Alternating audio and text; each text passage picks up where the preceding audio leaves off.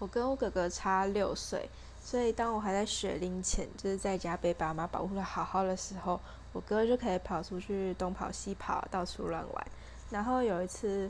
哥哥就在外面跟邻居家的小孩玩得很开心，就我一个人被关在家里，我就很很不爽的蹲在门口前面，然后我家门是那种。可以打开来，然后可以拴在地板上的有那个洞的那种门，我就开始挖那个洞，